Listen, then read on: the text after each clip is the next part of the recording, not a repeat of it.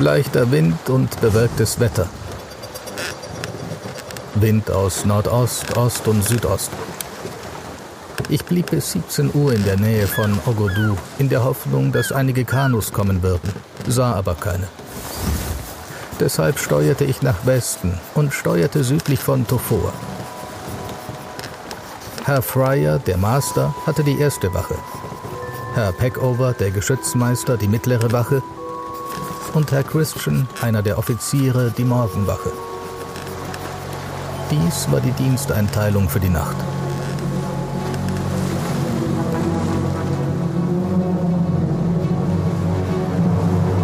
Hey, wir sind's wieder, Ole und Tore. Willkommen zu Wild und Fremd.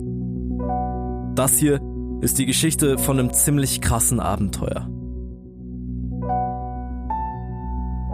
Es geht um uralte Gesetze, die Seefahrer in keinem Leben brechen würden. Doch die Mannschaft der Bounty ist verzweifelt, wahrscheinlich zu verzweifelt. Sie fangen an, die festen Ordnungen auseinanderzuwerfen. Diese Gesetze brechen so einfach und schnell wie alles an Bord. Nach einigen Wochen machen sich die ersten Stimmen gegen den Kapitän breit, ein paar Monate später scheint es zu spät. Vor allem geht es heute über eine sichere Fahrt ins Jenseits. Wie ein ziemlich kleines Boot in den klaren Tod geschickt wird. Das hier ist die wahre Geschichte über die Meuterei auf der Bounty. Folge 3 Der Mann mit der Schrotflinte.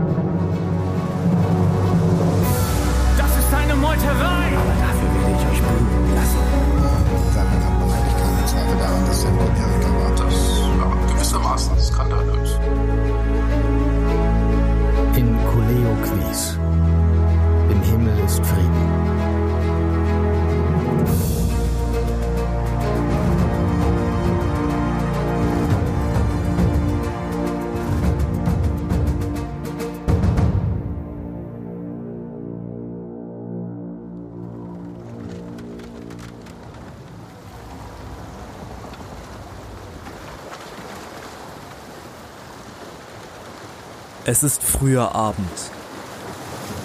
Die Bounty treibt durch das ruhige Meer vor Australiens Nordküste. Sie liegt tief im Wasser. Die Kabinen sind gefüllt mit fast 1000 Tontöpfen, in denen kleine Brotfruchtbäume heranwachsen. Das Schiff ist ein schwimmender Urwald auf dem Weg zurück nach England. Und die 44 Männer an Bord leben gedrängter als jemals zuvor.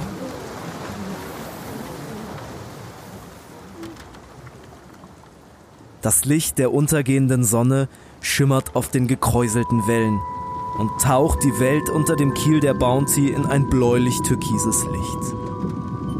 Seeanemonen glitzern im trüben Schein der Strahlen.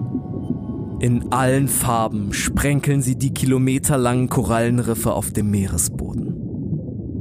Ihre Tentakel wiegen sich langsam auf und ab, wie Finger, die eine träumerische Melodie auf den Saiten einer Harfe spielen.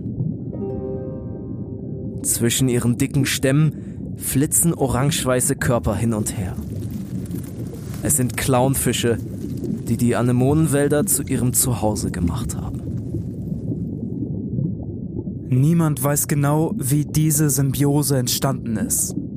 Es scheint, als hätten die bunten Fische einen Deal mit der Natur abgeschlossen. Denn normalerweise sind die Tentakel der Seeanemonen tödlich, ihre Nesselzellen tragen ein starkes Gift in sich. Doch die Clownfische haben ein System entwickelt. Wenn sie eine Anemone beziehen wollen, dann nähern sie sich erst vorsichtig und berühren dann die tödlichen Nesseln nur ganz leicht. Sie tasten sich immer weiter heran und nach einiger Zeit entwickelt sich eine Schutzschicht auf ihren kleinen Körpern. Nach dieser Eingewöhnungszeit können die Fische ungehindert zwischen den wogenden Tentakeln hin und her schwimmen. Dort sind sie sicher vor Fressfeinden.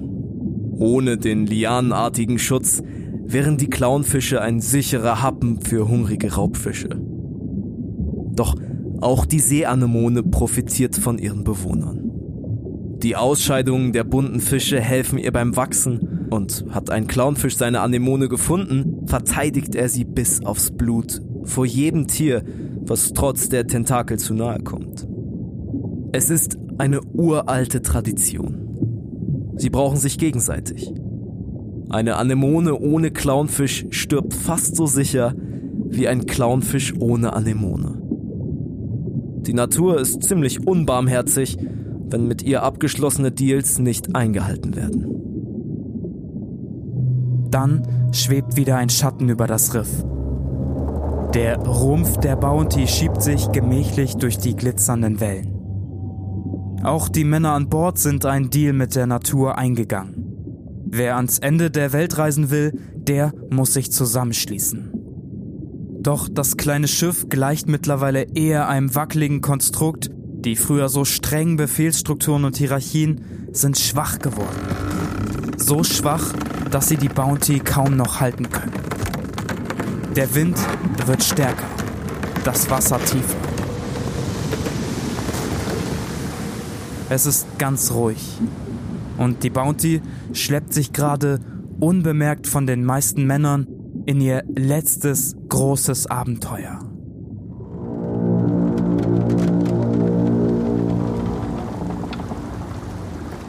Da die Nacht windstill war, machten wir keinen Fortschritt. Und am Morgen des 28. kam der Bootsmann zu meiner Hängematte und weckte mich.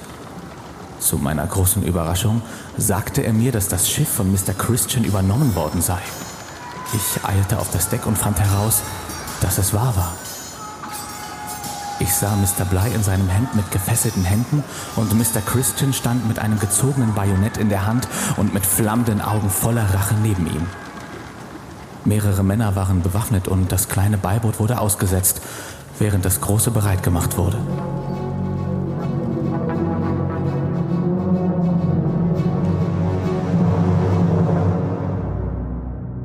Moin, herzlich willkommen zu einer neuen Folge von Wild und Fremd, der dritte Teil der Bounty. Mein Name ist Tore. Ich bin Ole, ich warte noch auf das Intro. Das Intro besteht aus diesem Sound. So klingt es ehrlich. Ich habe äh, so Apple AirPods und wenn die kaputt sind, dann klackern die immer so rum und genauso hören sich meine kaputten AirPods an. Kannst du es bitte lassen? Es macht Das jetzt ist der Sound des Todes. wahnsinnig. Das ist der Sound des Todes. Und warum, das werden wir heute erfahren. Genau, äh, TBH, ich wollte so ein bisschen Sekundärinformationen droppen. Wir befinden uns jetzt hier nicht in der ersten Aufnahme. Ja, wir haben tatsächlich einen großen Teil schon aufgenommen und haben dann gemerkt, irgendwie hat uns das Thema nicht mehr so krass Weißt du, was gefehlt hat? Was denn? Der Sound des Todes. Ah, wirklich. Bei Gott. Nee, wir haben tatsächlich nochmal komplett neu aufgenommen. Da war zu wenig Energy drin. Das heißt, wenn ihr jetzt alleine zu Hause seid, wenn ihr alleine in der Bahn seid, wenn ihr alleine im Bus seid, bringt ein bisschen Energy rein. Freut euch über die... E Nein, was? Ja. Steht einfach mal auf und ruft einfach mal rum. Schreit einfach mal rum. Äh, einfach mal so ein bisschen... Ah! Lauft einfach mal von den Kontrolleuren weg. Macht einfach ein bisschen Peanut-Spaß. Genau. Ehrlich. Oder äh, rockt ein bisschen den Sound des Todes.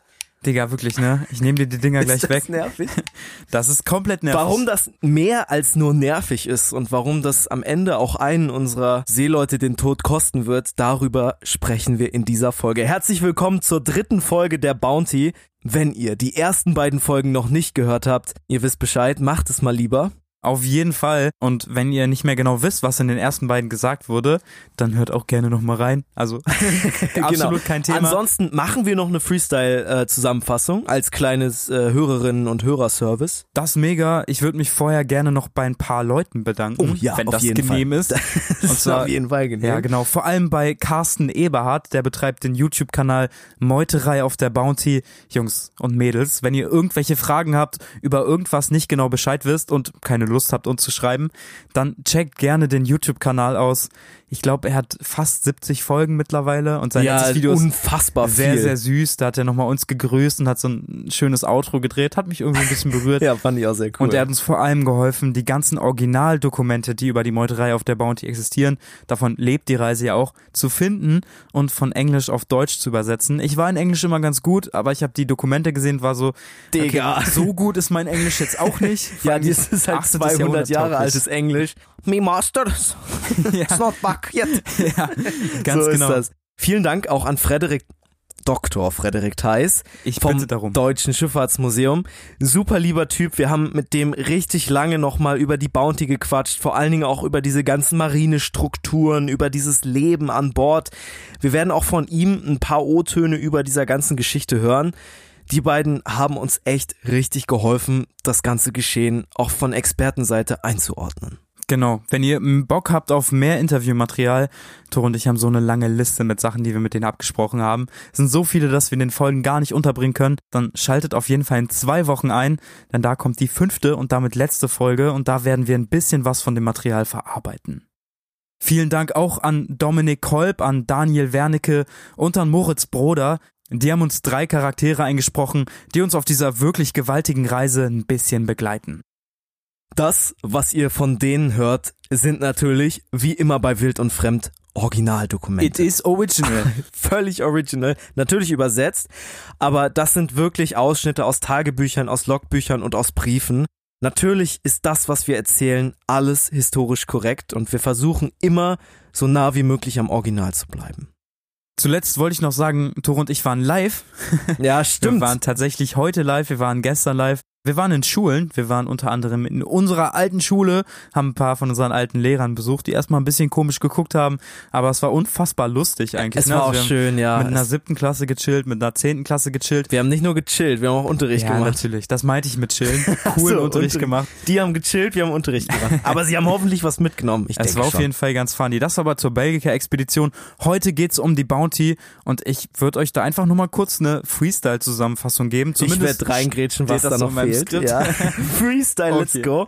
Yes, begeben wir uns ins Jahr 1787. Da, ich hoffe, es kommt keine Musik. Da startet die Bounty in ihre größte Reise. Sie fährt von England aus los, will Tahiti erreichen, dort Brotfrüchte einsammeln und die dann in verschiedene Gebiete bringen. By the way, nicht nach England, sondern überall dahin, wo sie Sklaven haben. Zum Beispiel nach Westindien. Das klingt erstmal relativ vielversprechend, aber auf der Reise läuft einiges schief. Und wir haben es schon auf dem ganzen Weg dahin mitbekommen und auch auf Tahiti. In der Mannschaft rumort es ordentlich. Da gibt's immer wieder Streit. Blei, der Kommandant, hat Schwierigkeiten, sich durchzusetzen. Sein Stellvertreter grätscht ihm ständig rein. Der Zimmermann ist aufsässig. Der Arzt ist tot. Also es ist ganz schön viel Shit passiert. Dann gibt's wieder Streit. Eines Tages fehlen Kokosnüsse und William Bly sagt, hey, einer war das von euch. Vielleicht warst du's ja, Fletcher Christian. Und das hat Fletcher Christian nicht so gefeiert. Also wir merken diese ganze klare Hierarchie an Bord, die ist jetzt schon komplett außer Kontrolle. Die Bounty hat Tahiti erreicht, hat die Brotfrüchte eingeladen und befindet sich jetzt wieder auf dem Weg in die Heimat.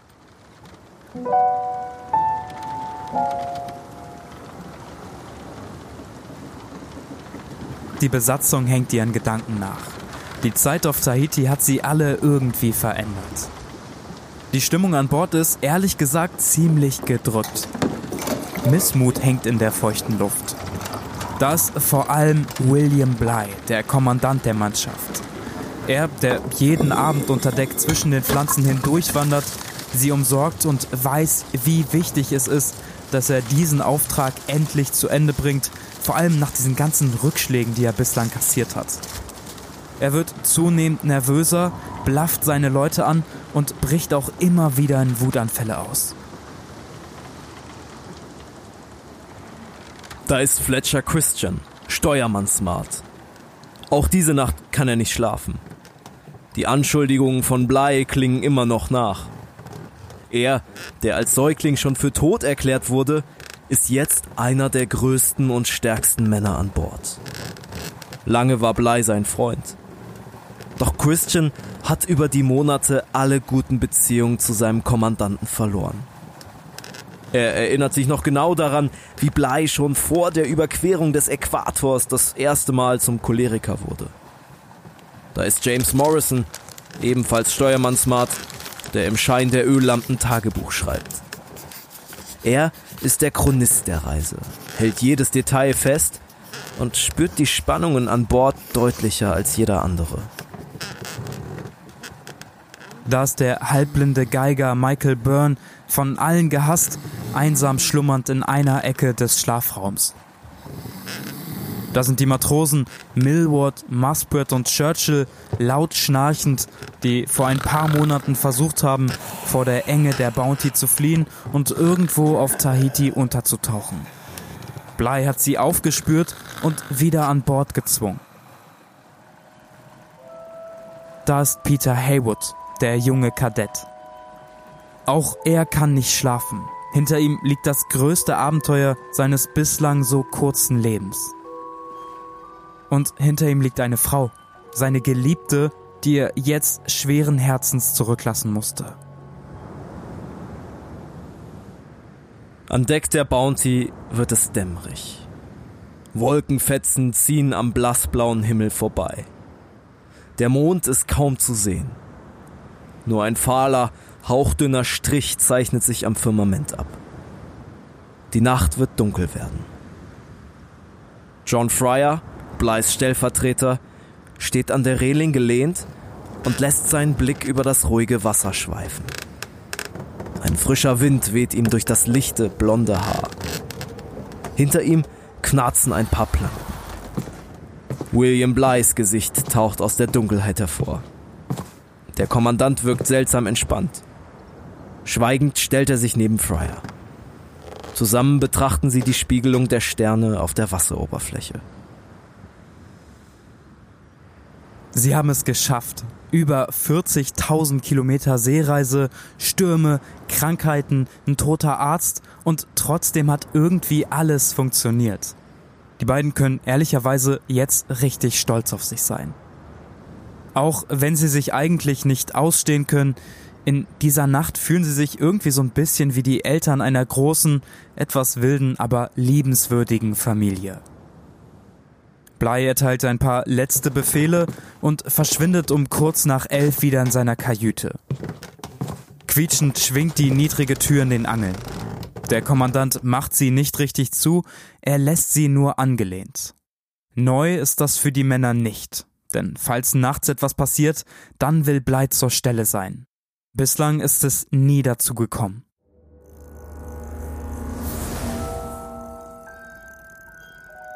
Ich finde es so krass, dass Blei in dieser Nacht nichts ahnt. Nichts. Der ist völlig ahnungslos in seine Kajüte gegangen. Wir haben es eben ja schon aufgezählt, die ganzen Streitereien, die es bislang gab. Vor allem mit Purcell, vor allem mit Freier, jetzt noch mit Christian. Ich glaube, Blei ist ziemlich gut klar, dass die Stimmung an Bord nicht mehr on top ist. Das ist nicht mehr, ich glaube, in der letzten Folge haben wir gesagt, es ist wie so ein Reiterhof, den Blei sich immer vorstellt, dass ja. ein Schiff das ist. Ja. Das ist es eben lange nicht mehr.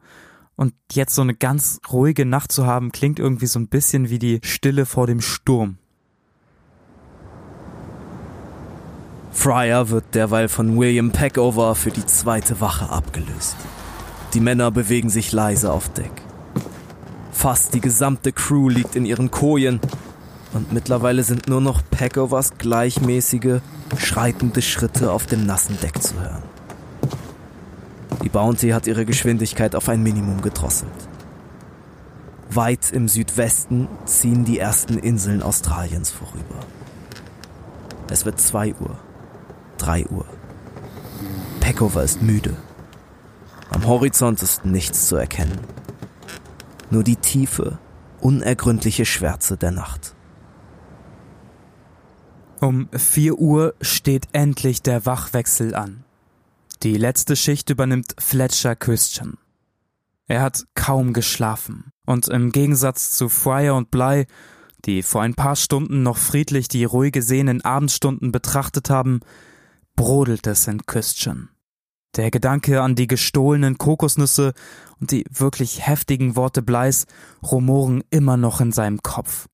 Gestern hatte Blei ihn vor versammelter Mannschaft beschuldigt, Vorräte gestohlen zu haben. Das Ganze endete mit einem, für Blei typischen, jähzornigen Wutanfall.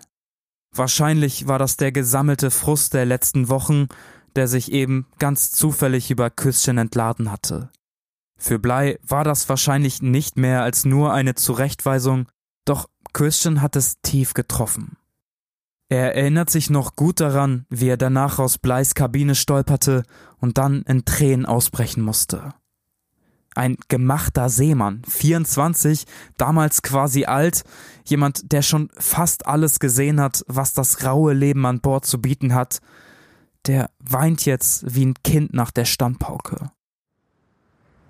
Der Großmast der Bounty knarrt im Wind. Wie ein drohender Finger zeigt er in den wolkenlosen Himmel. Eine Mahnung, wie ausgeliefert die ganze Mannschaft ihrem Kommandanten ist. Christian weiß das. Und es macht ihm Angst. Er kennt die Geschichten von Seeleuten, die auf Anordnung ihrer Kapitäne halb tot gepeitscht wurden. Mitten auf See sind sie den Launen ihrer Vorgesetzten auf Gedeih und Verderb ausgeliefert. Bleis Worte klingen für Christian wie eine düstere Prophezeiung. Aber dafür werde ich euch bluten lassen. Glaube, Christian ist in dieser Nacht völlig aufgewühlt und völlig am Boden. Wir haben ja ein paar Bücher gelesen in der Vorbereitung und ganz oft steht da, hey, das erste, was Christian auf der Reise gesagt hatte, das bis heute erhältlich ist, ist mit dir, William Bly, ist es wie die Hölle. Ziemlich krasse Wort und müsste Bly hier auch irgendwie schon zeigen, dass Christian vielleicht nicht mehr der ganz so super gelaunte Typ ist. Ja, die sind ja auch alle gläubig. Also heute sagt man das mal ebenso, ja, boah, das war die Hölle gestern im Verkehr oder so. Aber die waren alle gläubig, für die war die Hölle wirklich so eine reale Sache. Und dann das so mit einer Inbrunst der Überzeugung zu sagen, das hier ist für mich die Hölle, das ist eigentlich das, das das Schlimmste so, was, was man sagen kann. Das Schlimmste, wo man sein kann, in der fucking Hölle. Warum Christian so aufgewühlt ist und was da für eine Wut in seinem Bauch schlummert, das hat uns Carsten Eberhardt auch nochmal erklärt. Mental war er inzwischen ein Wrack. Er war dünnhäutig geworden und ihn des Diebstahls zu bezichtigen, das hat dann das fast zum Überlaufen gebracht. Und sein Selbstmitleid, das wandelte sich in Wut und Hass gegenüber Blei.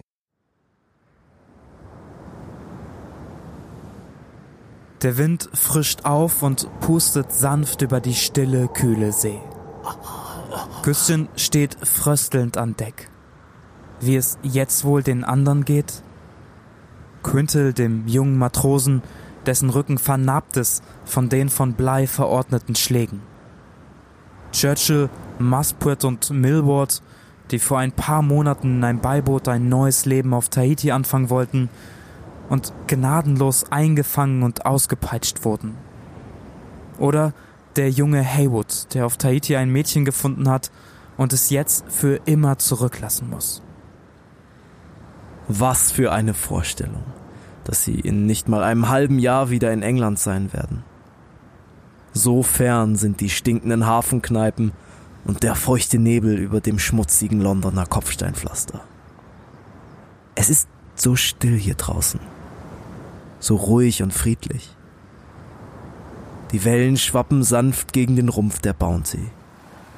Christian spürt den warmen Nachtwind auf der Haut. Wie schön es hier ist. Noch drei Stunden Ruhe, dann geht der zermürbende Alltag auf Deck wieder los. Aber muss das wirklich so sein? Müssen sie sich wirklich alle dieser elenden Existenz an Bord eines eng vollgestopften Schiffes unterwerfen? Die Logbücher schweigen, was in den nächsten Stunden passiert. Es gibt nur Nacherzählungen und Erinnerungen. Doch Christian trifft in diesen Minuten offenbar eine folgenschwere Entscheidung. Er ist nicht der Einzige, der unter der Knute von Blei leidet. Und wahrscheinlich kam die ursprüngliche Idee für das, was jetzt kommt, gar nicht von ihm. Aber Christian ist schon seit Wochen psychisch am Ende. Er fühlt sich in die Enge getrieben von Blei und dem brutalen Alltag an Deck. Von der Aussicht, noch monatelang auf engstem Raum die Wutausbrüche seines Kommandanten auszubaden. Aber vielleicht auch vom Rest der Mannschaft. Sie alle leiden unter Blei und den Zuständen und Christian ist vor allem für die einfachen Matrosen zu einem Idol geworden. Wenn jemand etwas tun kann, dann er.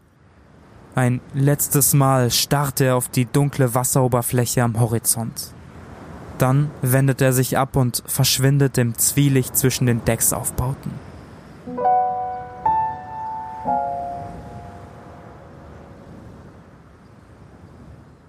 Der Morgen bricht an. Es ist noch dunkel an Bord, Doch nach und nach huschen Schatten über das Deck. Stimmen rauen leise einander zu. Einige Hängematten im Schlafraum sind leer. Eine Tür schwingt geräuschlos auf. Waffen blitzen im Sternenlicht und richten sich auf die kleine Tür von Bleis Kajüte. Sie knarrt in ihren Angeln. Und dann stürzen vier bewaffnete Männer in den kleinen Raum.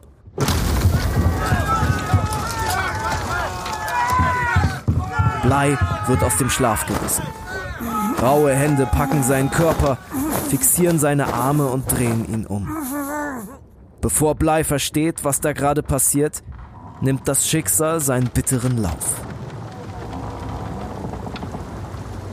Kurz vor Sonnenaufgang kamen Mr. Christian, Offizier, Charles Churchill, Schiffsunteroffizier, John Mills, Geschützunteroffizier und Thomas Burkett, Matrose, in meine Kabine, während ich schlief, und fesselten mich, indem sie meine Hände mit einem Seil auf meinen Rücken banden und drohten mir mit sofortigem Tod, falls ich sprechen oder das geringste Geräusch machen würde.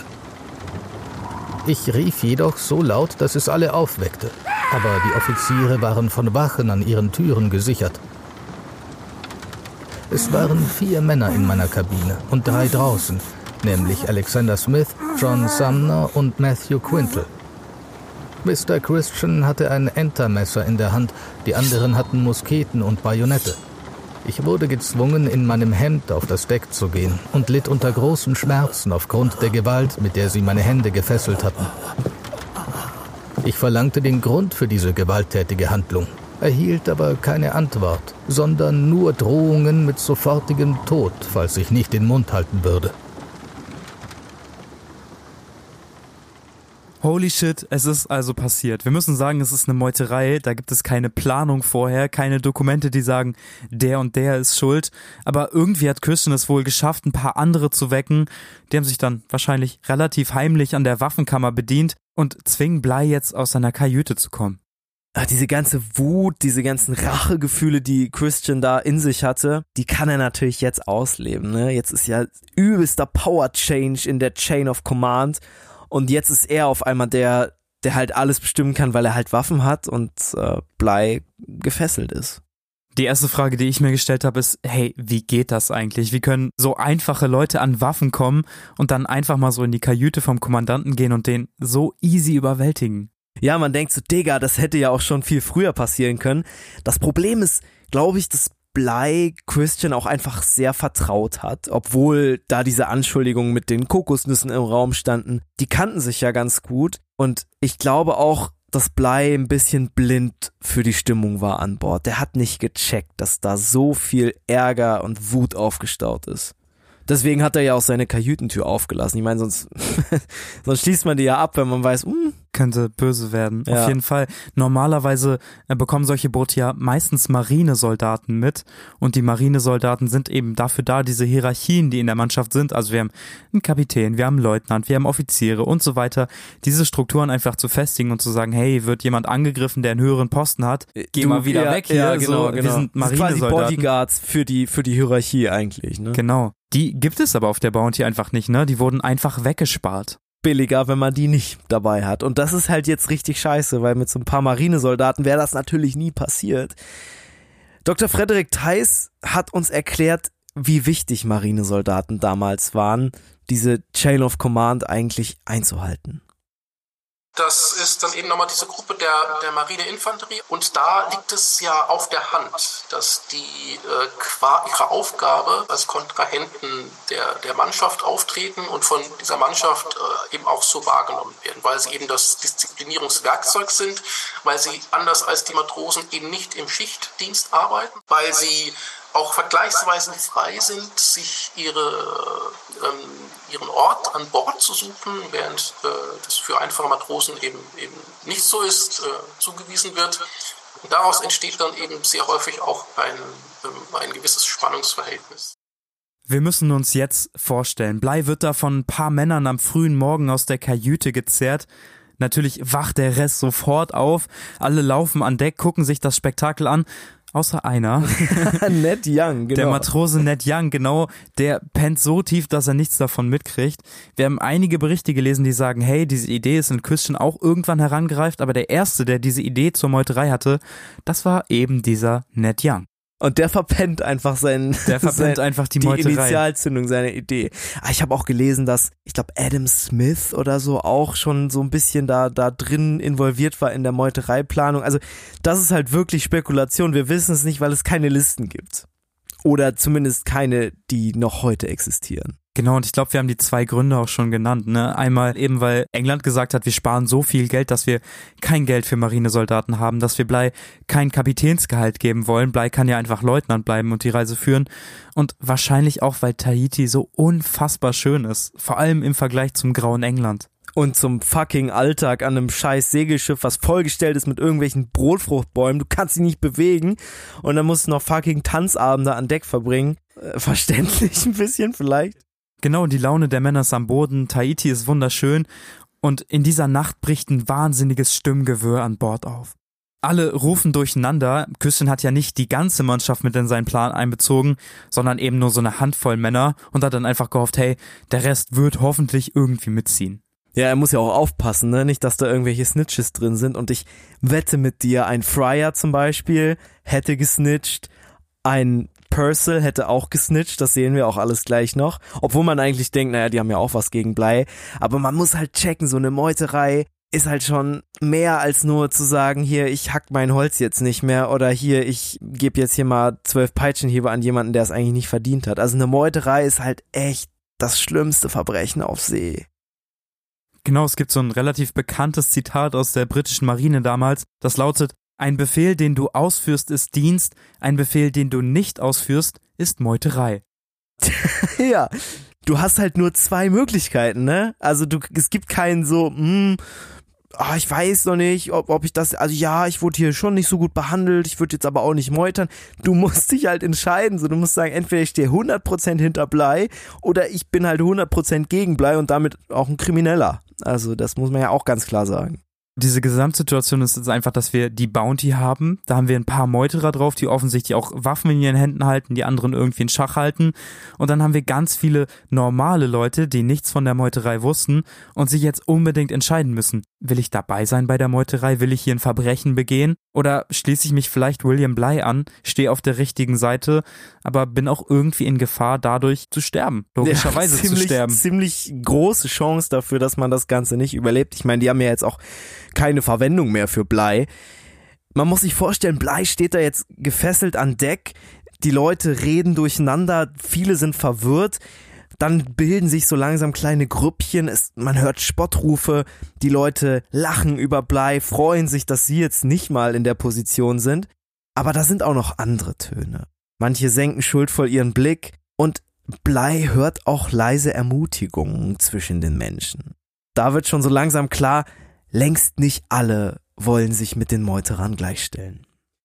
Ich glaube, Christian hat da irgendwie unterschätzt, dass er gerade Anführer von einem wirklich ziemlich krassen Verbrechen geworden ist und die meisten Männer, obwohl sie Blei vielleicht wirklich kacke finden, niemals auf die Idee kommen würden zu meutern. Ich glaube, das wird genau zum Problem.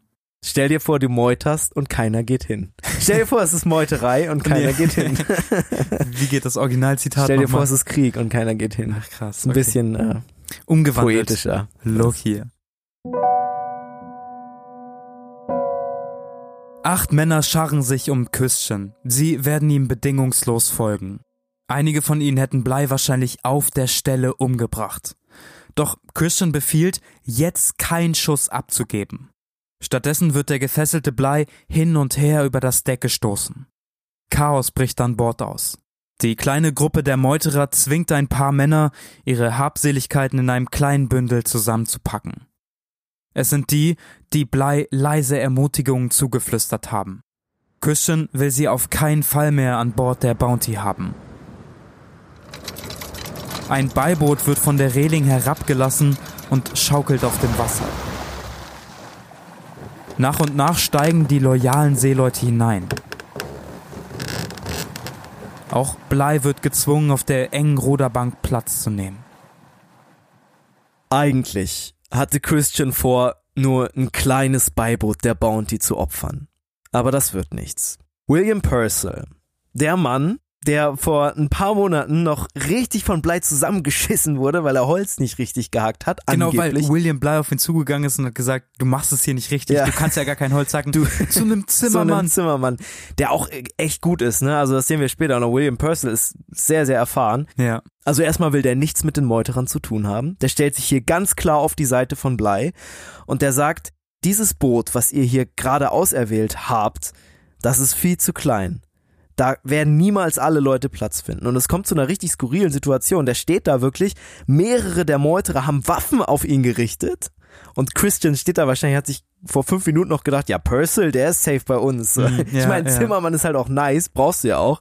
Aber Purcell sagt, nee, ich bin definitiv auf der Seite von Blei und fucking Leute, wir brauchen ein größeres Beiboot, sonst ist das hier wirklich ein Todesurteil. Fand ich eine richtig krasse Charakterentwicklung bei Purcell, weil irgendwie hat man den relativ schnell in eine Schublade gepackt und war, ja, der ist ein bisschen aufmüpfig. genau, Meutert da ein bisschen rum und dann hätte man gedacht, der ist bei der Meuterei safe dabei, aber der stellt sich wirklich dahin, wirklich die Leute stehen so im Kreis um ihn, haben die Waffen auf ihn gerichtet und der sagt, nee, das Boot ist viel zu klein, ja, Ja. ballert mich doch ab, ist zu klein. Ja. Ja, krass, also irgendwie auch ein sehr ehrlicher Typ, habe ich das Gefühl, der einfach immer ehrlich ist und damit ab und zu bei Blei aneckt, aber in solchen Situationen dann halt echt zu seinem Kapitän oder seinem Kommandanten steht. Komplett. Wir müssen wahrscheinlich jetzt einfach nochmal über die Mannschaft sprechen und ein paar wichtige Leute nennen, die sich entweder für das Schiff der Meuterer entscheiden, also für die Bounty, oder die sagen, hey, ich steig trotzdem in das Beiboot, das äh, Bly jetzt mit Purcell zusammenbekommen hat. Für manche irgendwie nicht so eine einfache Entscheidung. Wir können zum Beispiel Morrison und Haywood angucken. Das sind ja zwei Leute, von denen wir auch die Tagebucheinträge hören. Und das sind irgendwie auch zwei Leute, die sich nicht so richtig entscheiden können. Ja, ich glaube, den beiden fällt's besonders schwer, weil die das Ganze so ein bisschen differenziert betrachten wollen. Die wissen, Blei ist echt scheiße und auf diesem Boot haben wir auch echt keine guten Chancen zu überleben. Aber so, hier ist gerade halt ein fucking Verbrechen passiert. Da wollen wir eigentlich auch kein Teil von sein. Und das ist natürlich scheiße in so einer Situation. Du, du kannst nicht neutral sein. Das geht nicht. Da sind eigentlich die schlechtesten Karten, wenn du neutral bist, weil dann wirst du von den Meuterern getötet oder halt verhaftet. wenn du, Ja, ja. so. Ich glaube, die Wahl ist ja auch nicht, ob du zu den Meuterern gehören willst oder nicht, sondern es ist auch irgendwie so ein bisschen eine Leben- und Todfrage. Entweder du sagst, hey, ich möchte auf der Bounty bleiben, dann hast du ein sicheres Schiff, du hast genug Männer, dass du das Schiff einigermaßen steuern kannst, oder du sagst, du quetscht dich zu den anderen Männern in dieses kleine Beiboot und hast wahrscheinlich nicht so gute Chancen, irgendwie wieder auf Land zu treffen. I mean, die sind gerade irgendwo auf dem Pazifik, die wissen selber nicht genau, wo sie sind. Und jetzt auf so ein Beiboot zu gehen, könnte böse enden. Trotzdem füllt sich das kleine Beiboot. Genau, zu Bly Hayward, nicht Haywood, sondern Hayward. Ja, das ist noch wieder ein anderer. immer Ah, unterscheiden. Hollett und Purcell steigen auch Männer wie Peckover, Samuel und Fryer. krass, ne? Fryer steigt Fryer hat mich beeindruckt. Samuel war ja so ein bisschen der, der äh, Bly unterstellt war, so ein bisschen der Der persönliche Diener. Assistent, Ja. der auch, glaube ich, mehr über die Reise wusste, als er selber zugegeben hat. Aber das Fryer, der auch Leutnant war, sagt, hey, ich steig zu Bly dazu. Und ich bleib nicht an Bord der Bounty und sag, okay, jetzt bin ich hier, aber von den Meuterern bin ich jetzt der Kapitän. Ja, der hätte safe den Posten bekommen, ne? Habe ich auch gerade gedacht. 100%, ja. Ja, der wäre safe, ja. Es steigen so viele in das kleine Beiboot, dass da am Ende 19 Männer drin sitzen. Das Beiboot ist etwa 8 Meter lang, 2 Meter breit und weniger als 1 Meter tief. Dazu kommen 70 Kilogramm Brot, 15 Kilogramm Schweinefleisch, 6 Liter Rum, 6 Flaschen Wein und 125 Liter Wasser. Proviant, der etwa für 5 Tage reichen wird. Digga. Das Digga. ist ein bisschen wenig, aber so viel Zeit haben sie jetzt, neue Nahrung und neues Wasser zu besorgen. Das Beiboot ist also randvoll und so schwer, dass es 20 Zentimeter tiefer im Wasser liegt, als es die zulässige Höchstmarke angibt. Die Boote hatten so, besonders die Beiboote hatten außen so Markierungen, standen so drauf, bis hier und nun nicht weiter. Das und war so eine dann, Linie. ja. Die ist jetzt einfach 20 Zentimeter tief im Wasser. Über diesen 28. April, also den Tag der Meuterei, ist super viel geschrieben worden. In manchen Tagebüchern stehen klare Wortwechsel, in anderen Tagebüchern steht das Ganze nochmal komplett anders. Manche sind richtig, manche sind falsch, bei den meisten weiß man es nicht. Und für Ole und mich war es ziemlich schwer zu erkennen, wer wann was gesagt hat. Aber eins ist klar. Ab jetzt übernimmt bei den Männern im Beiboot die Angst. Und es gibt einen Satz. Das ist, glaube ich, der einzige Satz, der während dieser ganzen Meuterei-Geschehnisse wirklich von fast allen notiert wurde, die Tagebuch geschrieben haben. Dieser Satz ereignet sich, als das Beiboot schon beladen ist, alle Männer drin sitzen und es sich ganz langsam vom Schiff entfernt. Und dann dreht sich Blei nochmal um. Zum Schiff, schaut in die fahlen Gesichter der Männer, die an Deck stehen, die Männer, die eigentlich noch mit ins Beiboot wollten, die jetzt aber gezwungen sind, auf dem Schiff zu bleiben, weil das Beiboot einfach viel zu voll ist. Und er ruft ihnen ein letztes Mal zu. Keine Angst, meine Jungs. Sollte ich jemals England erreichen, werde ich euch Gerechtigkeit widerfahren lassen. Das, was Blei sagt, richtet sich vor allem an die Männer, die wirklich aufgelöst an der Bounty stehen, an der Reling. Wir haben gehört, dass einige Männer da wirklich Tränen in den Augen haben. Ja, die haben wissen, geheult, ja. Das Beiboot ist so voll, wenn ich da jetzt noch einsteigen würde, dann würde die Chance, dass es kennt hat, nahezu auf 100 Prozent steigen. Also muss ich hier irgendwie an Bord der Bounty bleiben, um die Männer im Beiboot zu schützen, so suspekt sich das auch anhört. Und da erkennt man, wie schlecht geplant die Meuterei eigentlich war und wie wenig Unterstützer Christian wirklich in der Mannschaft hat. Denn die Leute, die jetzt noch an Deck stehen, ein Großteil davon wäre gern mit Blei losgefahren, konnte aber nicht. Ja, und das ist natürlich eine richtig miese Situation. Wie soll Christian jetzt mit diesen Leuten umgehen? Es öffnet auch eine ziemlich stickige Tür, weil wenn es Blei tatsächlich eine nach Hause Tür. eine stickige Tür. Ja. Wenn es Blei wirklich nach Hause schaffen sollte und dann sagt, hey Leute, mein Schiff wurde gemeutert, dann könnten die Leute vor Gericht ja sagen, ja, ich wollte ja gar nicht meutern, aber ich musste ja, weil Boot war ja voll. Ja, das könnte auch ein Fletcher Christian sagen, oh, ich wollte gar nicht meutern, ich wurde gezwungen und musste auf, an Bord bleiben. Ich glaube, die haben auch ein bisschen Angst, die jetzt auf dem Schiff sind, dass falls Blei es wirklich schafft, nach Hause zu kommen, nach England, dass sie dann dafür verurteilt werden. Ja, ich glaube, der Grund, warum die gesagt haben, hey, wir erschießen die Männer, die keinen Bock auf eine Meuterei haben, nicht einfach, sondern wir setzen die legit in ein Boot und sagen, fahrt mal nach Hause, befreit die dann ja, wenn es Blei tatsächlich schaffen wollte, davon, dass gesagt wird, ey, ihr seid Mörder, ihr seid nicht nur Meuterer, sondern ihr seid auch Mörder und damit auch irgendwie von einer ziemlich sicheren Todesstrafe. Na gut, aber auf Meuterei steht sowieso die Todesstrafe. Ne? Genau, aber da haben wir eben drüber gesprochen, da könnte man sich wahrscheinlich ein bisschen eher rausreden als äh, bei offensichtlichem Mord.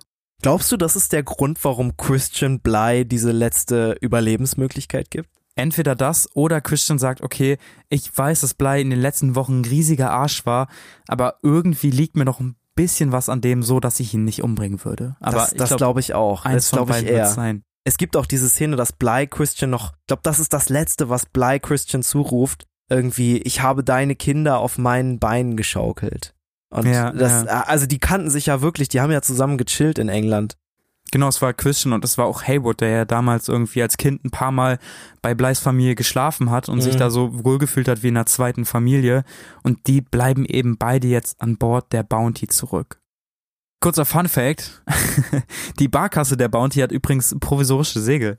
Das heißt, die müssen nicht rudern. Die spannen einfach die Segel und fahren jetzt irgendwo dahin, wo sie wenigstens ein bisschen was zu essen und zu trinken bekommen. Aber das ist natürlich trotzdem alles ziemlich devastating. Das Beiboot ist jetzt schon stark überlastet. Sie haben viel zu wenig zu essen und zu trinken und sie haben kaum Orientierungsmöglichkeiten.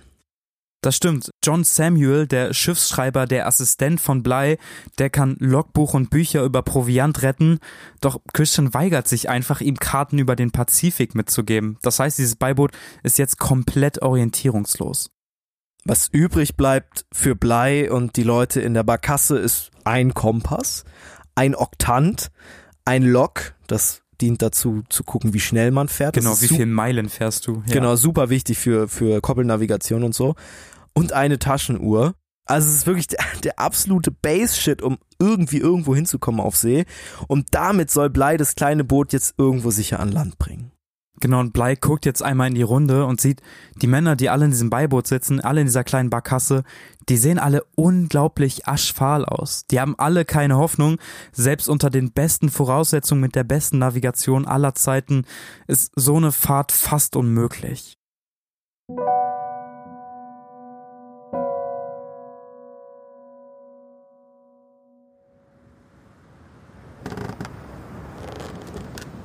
Die Männer auf der Bounty schauen dem kleinen Boot noch lange hinterher.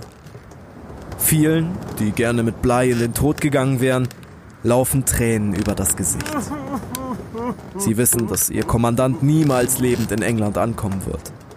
Tausende Kilometer trennen ihn vom nächsten größeren britischen Handelsposten.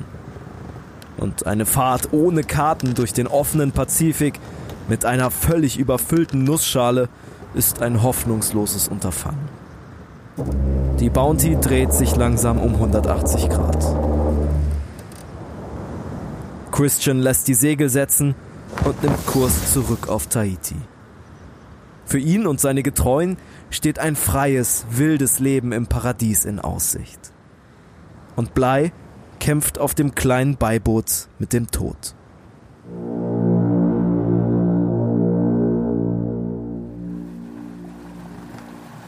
Ich empfand ein inneres Glück, das verhinderte, dass mir der Mut sank. Im Bewusstsein meiner Unversehrtheit und der beflissenen Sorge um den Auftrag, den ich zu erfüllen hatte, fand ich eine wunderbare Stärkung meines Geistes und begann trotz unserer so schweren Lage Hoffnungen zu fassen. Ich werde dereinst in der Lage sein, meinem König und Land von meinem Unglück Rechenschaft abzulegen. Das Überleben aller Männer auf dem Boot schwebt in Gefahr. Trotzdem macht sich Blei in erster Linie Gedanken darüber, wie er die Meuterei vor England rechtfertigen kann. Sein erstes Ziel ist Tofua. Vielleicht habt ihr schon mal davon gehört. Das ist eine etwas kleinere Insel, etwa 56 Kilometer von ihrer jetzigen Position entfernt. Sie brauchen eben unbedingt neue Vorräte, nur dann können sie einen Vorstoß nach England wagen. Drei Tage lang fahren sie an der Küste von Tofua hin und her, dann finden sie endlich einen Landeplatz. Weißt du, was ihr Main-Vorrat war, den sie da an Bord geladen haben? Brotfrüchte. Ja, wirklich. Nein, ja, wirklich Brotfrüchte. Fand ich so eine krasse Ironie des Schicksals. Dass sie dann tatsächlich nochmal Brotfrüchte mitgenommen haben. Ja, Crazy. ja, mussten sie. Kaum der Enge und dem Hunger ihrer kleinen Nussschale entronnen, treffen die Ausgestoßenen auch auf die ersten Menschen auf der Insel. Schnell erklärt Blei, ihr richtiges Schiff sei untergegangen, es sei alles in Ordnung, sie bräuchten lediglich etwas Wasser und ein wenig Nahrung, um weitersegeln zu können. Doch sie werden misstrauisch empfangen. Vielleicht denken die Menschen der Insel, dass es sich bei Bleis Leuten um Ausgestoßene handelt. Ihre Kleidung ist jetzt schon schmutzig und zerrissen, und keiner von ihnen scheint irgendwelche Gewehre oder Munition zu besitzen. Das Wetter kippt. Es beginnt zu regnen und zu stürmen. Die Ausgestoßenen können nicht weiter. Ihr Beiboot würde bei geringstem Wellengang kippen und alle Männer ins Wasser werfen. Sie bleiben also vorerst hier und warten am Strand. Manche streifen durch die umliegenden Wälder und sammeln etwas Vorräte. Mittlerweile ist früher Nachmittag. Blei sitzt gerade im Sand und schreibt in sein Logbuch. Da hört er folgendes Geräusch. Immer und immer wieder. Er schaut auf. Um ihn herum stehen Inselbewohner und starren ihn an. In ihren Händen tragen sie Steine. Sie sagen nichts, sie schlagen die Steine nur immer wieder lauernd aufeinander.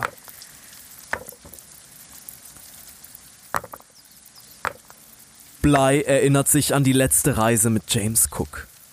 Damals hatte er das gleiche Geräusch schon mal vernommen. Stunden später waren sie auf der Flucht und ihr Kapitän lag tot am Strand. Die Klackgeräusche sind Angriffslaute. Blei raunt seiner Besatzung eine Warnung zu.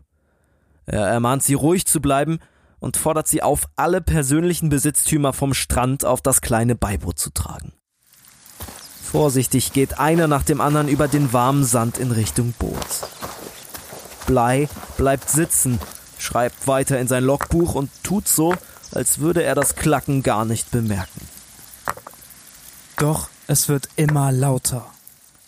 Ein Stammesführer löst sich, geht auf Blei zu und spricht zu ihm. Der Kommandant versteht nur Bruchstücke, aber es klingt wie eine Einladung. Der Stammesführer möchte, dass Blei die Nacht auf der Insel verbringt. Doch die Art, wie er es sagt, lässt Blei einen Schauer über den Rücken laufen. Er lehnt ab. Der Mann schaut ihn an, schlägt seine beiden Steine besonders fest aufeinander und sagt Dan Matti. Blei ist zwar wenig bewandert in den polynesischen Sprachen, aber das Wort Matti kennt er. Es bedeutet Tod. Jetzt muss alles ganz schnell gehen. Blei springt auf, greift nach dem Arm einer seiner Männer und ruft Purcell zu. Ohne sich umzudrehen, traben die Männer schnurstracks zu ihrem Boot. Sie werden immer schneller, bis der Sand unter ihren hastigen Schritten in kleinen Fontänen emporschießt. Hinter den drei Flüchtenden laufen jetzt auch die Inselbewohner mit den Steinen in der Hand. Das Beiboot liegt bereits tief im Wasser. Blei zählt im Rennen durch. Eins, zwei, drei, vier, 15 Männer sind drin. Einer fehlt.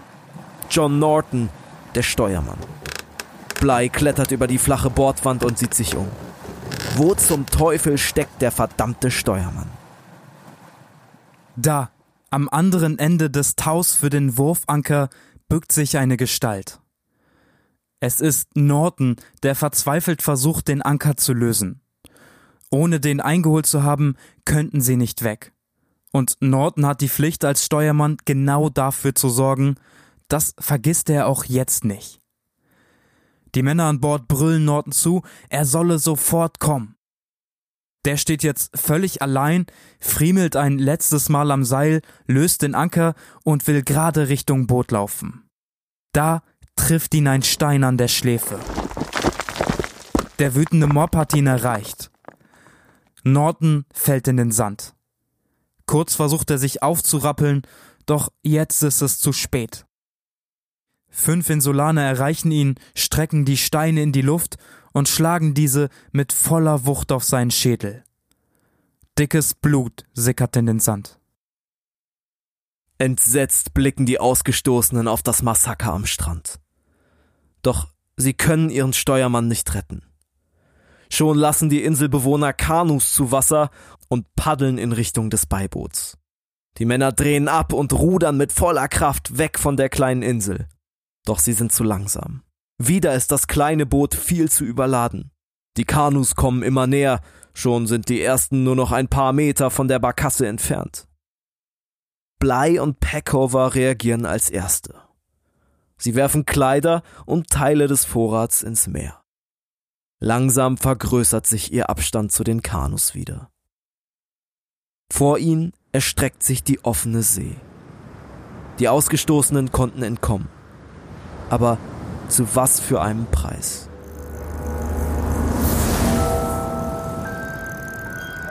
Der unglückliche Mann, den ich verlor, war John Norton, der jetzt als Quartiermeister die zweite Reise mit mir machte. Sein wertvoller Charakter ließ mich seinen Verlust sehr beklagen. Er hinterlässt, wie ich hörte, eine alte Mutter, die er bis jetzt ernährt hat.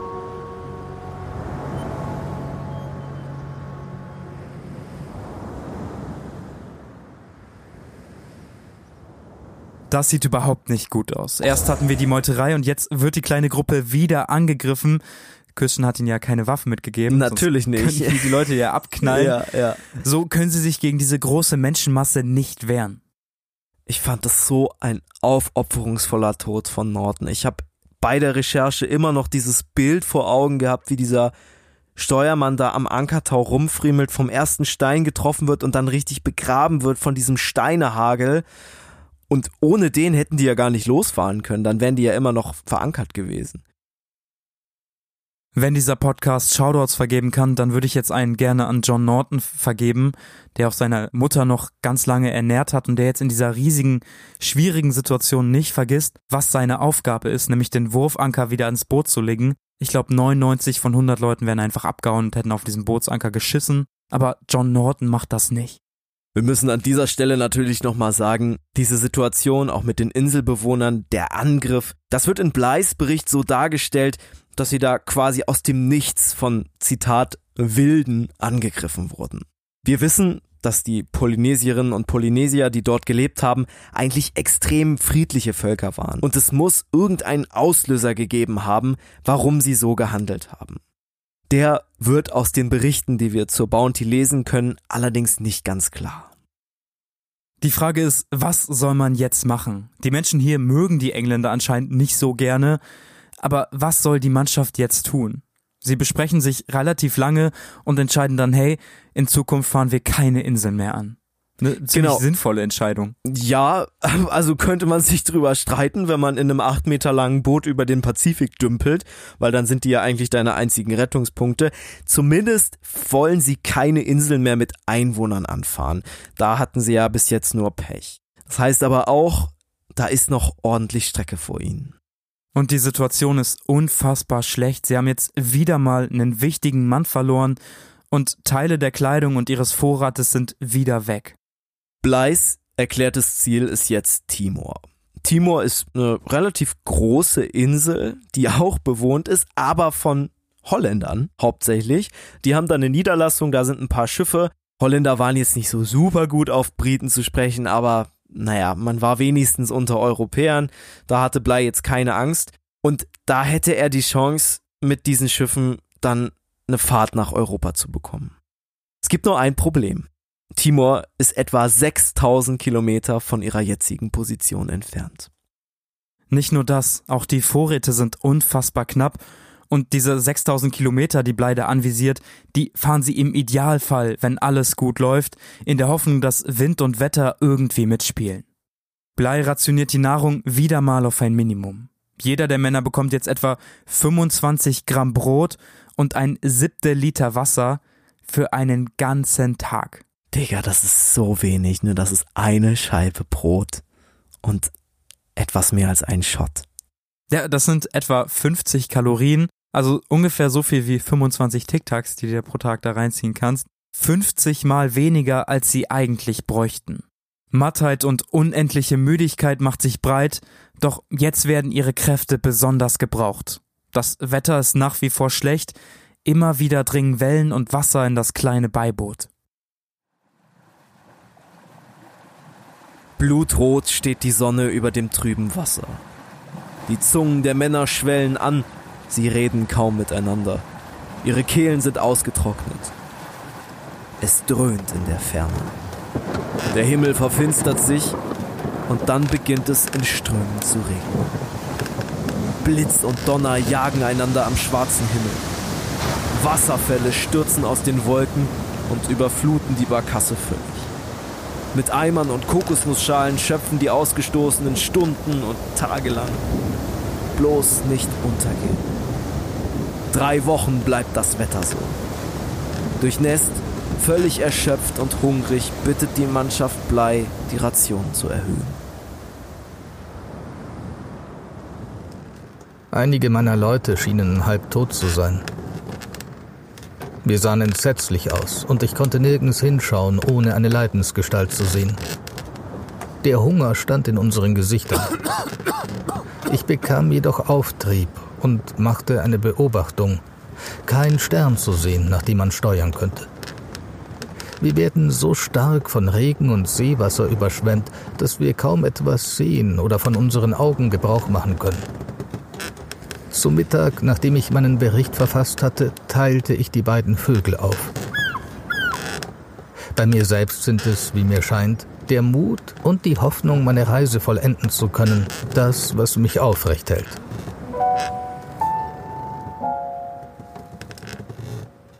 Einsam treibt die Barkasse auf den plätschernden Wellen des Pazifiks. Nur ein paar Tölpel kreisen gelegentlich über dem Boot. Manchmal, wenn ihnen die Kraft ausgeht, lassen sie sich auf der Bordkante nieder. Die Männer bleiben dann ganz ruhig, einer gibt das Kommando und zwei andere stürzen sich auf das Tier. Sie zerschneiden die Vögel in etwa gleich große Stücke und einer der Männer, der die Größe der Brocken nicht sehen kann, teilt sie auf. Alter Seemannsbrauch. Weißt du noch, wie wir früher oder heute auch noch Sachen aufteilen immer? Streit. Streit. Nein, aber unsere Regel ist immer, Geschwister teilen, einer teilt auf, der andere sucht aus. Es gibt noch eine andere Regel, und zwar alles, was mir gehört, gehört allen aus dieser Familie, wenn ich mir die Socken von manchen Leuten angucke. Meine weißen Socken fliegen in dieser ganzen Familie rum, ne? Warte, aber das ist, der linke ist meiner, es sind zwei verschiedene. Ich habe zwei verschiedene Socken an, sehe ich gerade. Der rechte sieht unfassbar aus wie meiner. Nein, nein, nein, nein. Jack and Jones.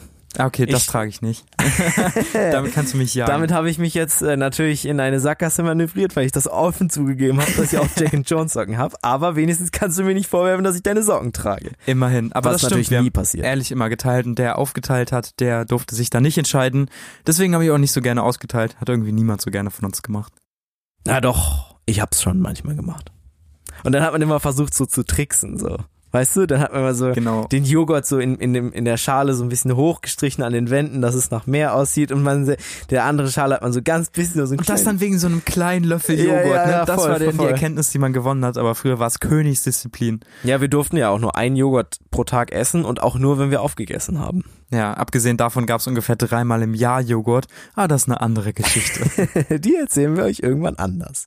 Jetzt geht's um William Bly und seine kleine Barkasse. Unter ihnen, auf dem sandigen Meeresboden, erstrecken sich die ersten Ausläufer des Great Barrier Reefs. Die Klauenfische lugen hinter ihren Anemonen hervor. Es dämmert.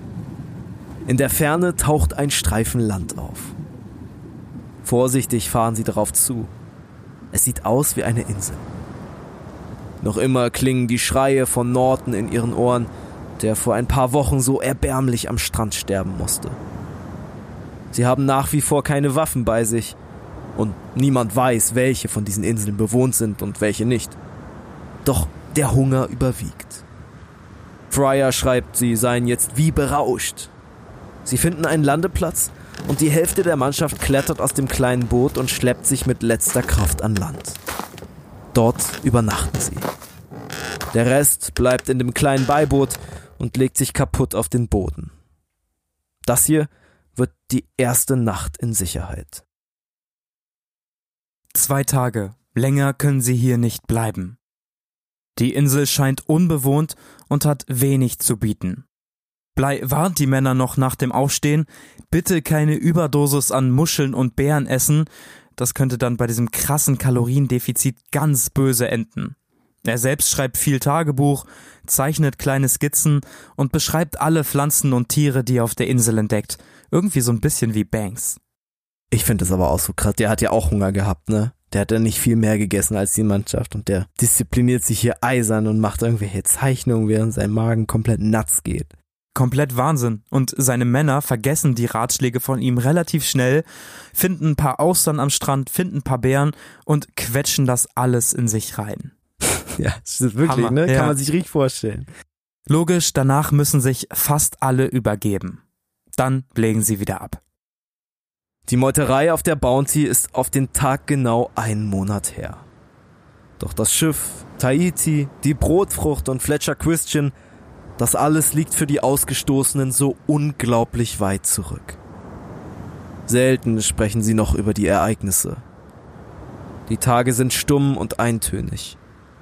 Sie sitzen im Boot, wechseln sich ab und zu mit Rudern ab und halten an jeder unbewohnten Insel, um zu schlafen und zu essen.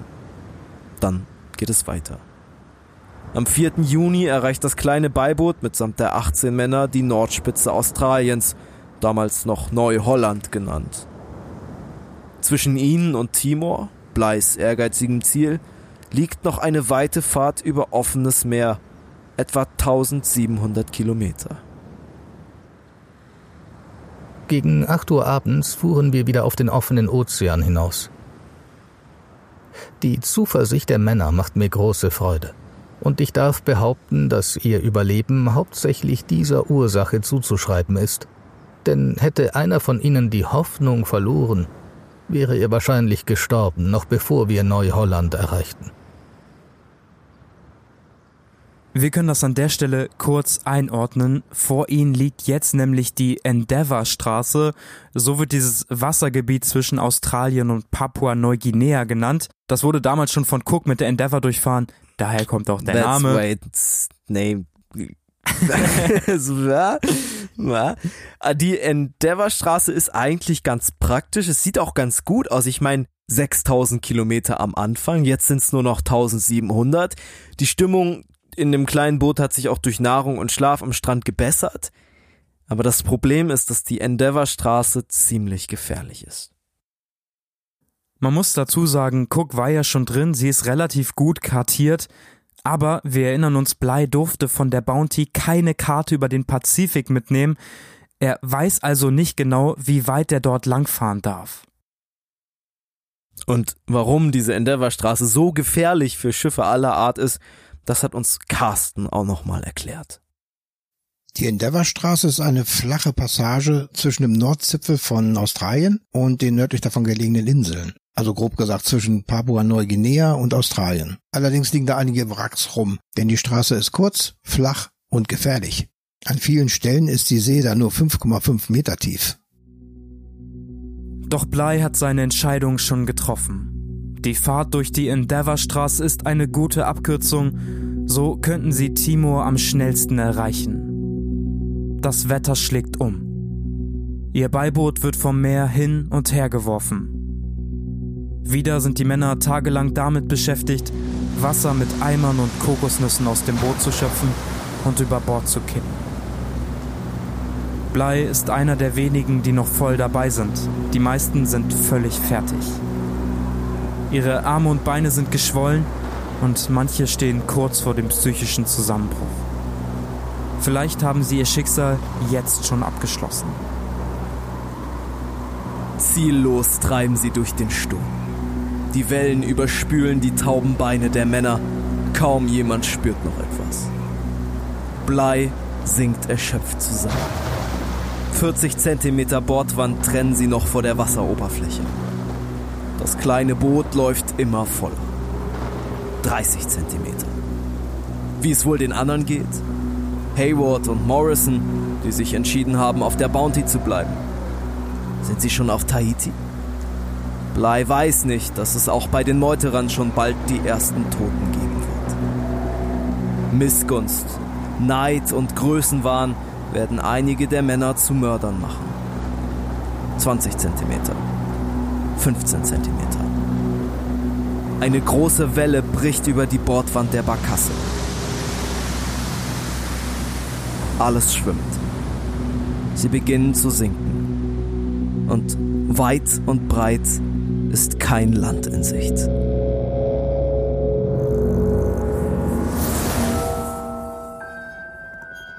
Das war's von uns. Nächste Woche erfahren wir, wie es den anderen ergeht, wie Haywood eigentlich mit seinen Gewissensbissen klarkommt und vor allem die wichtigste Frage, was ist mit dem halbblinden Geiger Michael Byrne?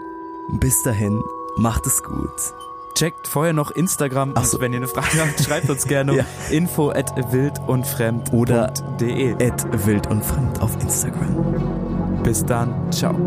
Ciao.